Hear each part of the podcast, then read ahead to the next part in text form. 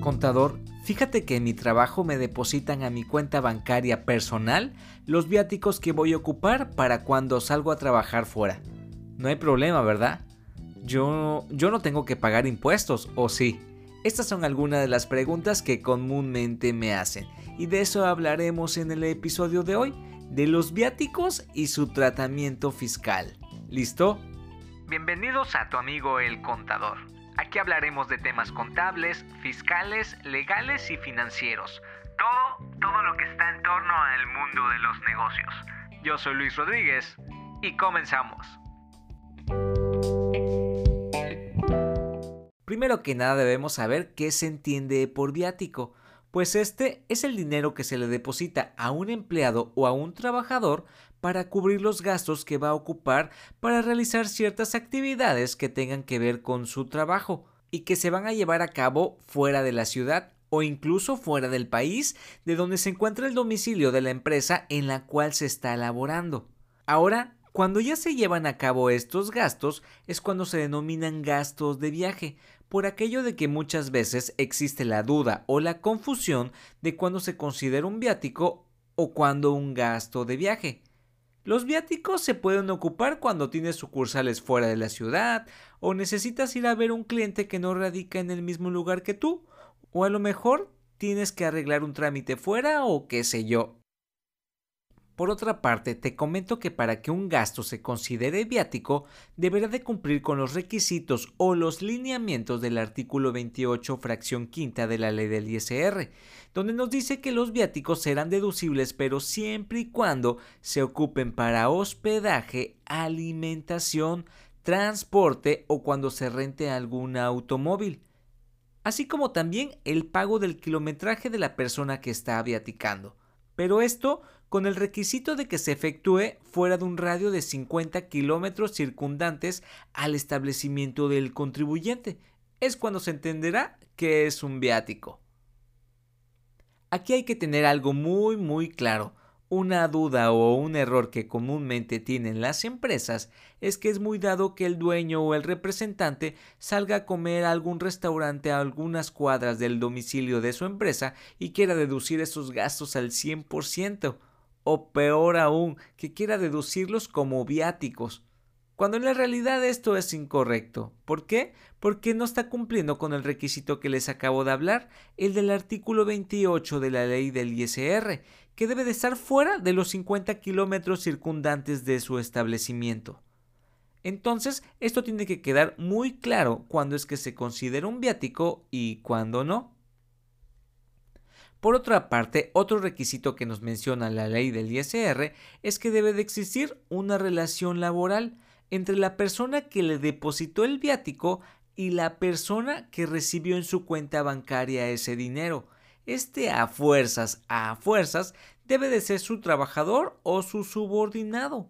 ¿Va que va? Debe de existir una relación laboral. Aquí no hay que confundirlo con el concepto de honorarios.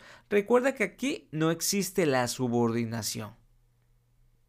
Ahora que ya sabemos de qué tratan los viáticos, debemos saber que estos se deben de respaldar con un comprobante fiscal o un CFDI o una factura, como lo quieras llamar, siempre y cuando estos se realicen en territorio nacional o con la documentación comprobatoria si se realiza en el extranjero. Aquí recuerda que si no compruebas esos gastos de viaje con una factura, ni te molestes en pensar que será deducible, porque esto es de carácter estricto. Ahora quiero dirigirme a ti, contribuyente empresario. Te recuerdo que ante la autoridad no basta con que todos estos gastos que realices tú o tus empleados en sus viajes sean totalmente indispensables para la actividad de tu negocio pues te recuerdo que algunos de estos gastos no deben de excederse. Como por ejemplo la alimentación, solo será deducible por 750 pesos diarios por cada beneficiario cuando estos se realicen en México, y si son en el extranjero no deberá de exceder de los 1.500 pesos mexicanos. Ahora, en cuanto al hospedaje, no deberá de exceder de 3.850 pesos diarios si se realiza en el extranjero, y si es en territorio nacional, una buena noticia. La ley no te limita. Y en cuanto a los gastos por renta de transporte, no deberán ser superior a 850 pesos diarios, tanto en México como en el extranjero. Ahora veremos el lado del trabajador. ¿Qué pasa cuando recibes ese dinero en tus cuentas bancarias? Cualquiera lo podría confundir con un ingreso, y más la autoridad. ¿Cómo crees que lo diferencian? Bueno, pues primero te comento que en el artículo 93, fracción 17 de la ley del ISR, señala que las personas físicas subordinadas no pagarán ISR por el monto de los viáticos recibidos en sus cuentas, pero siempre y cuando este dinero se destine en servicio del patrón y se compruebe con una factura.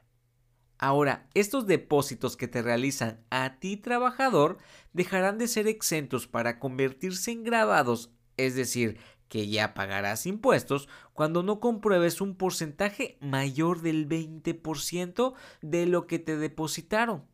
Es decir, no podrás comprobar hasta un 20% de tus viáticos sin pagar impuestos. Pero si te pasas de ese 20%, por ese excedente pagarás el impuesto correspondiente.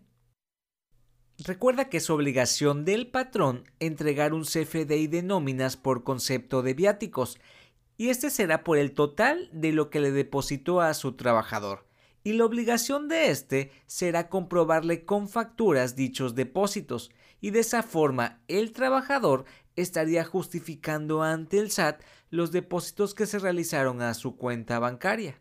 ¿Va que va? Recuerda que ese CFDI que emitirá el patrón por concepto de viáticos podrá incluirlo en el mismo CFDI de la nómina quincenal o semanal según sea el caso. O también podrá realizarlo aparte, independiente a la nómina. De las dos formas es correcto.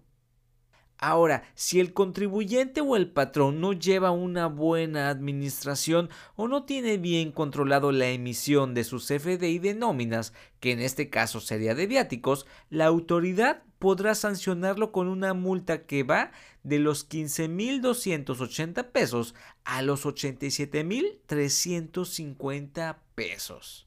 ¿Qué tal?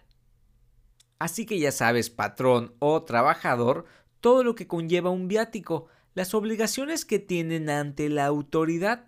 ¿A qué les recomendaría? Llevar un buen control administrativo para no tener problemas con la autoridad. Y así, y así es como hemos llegado al final del episodio amigos, espero haberlos ayudado con este tema. Les recuerdo que yo soy Luis Rodríguez, tu amigo el contador. Hasta pronto.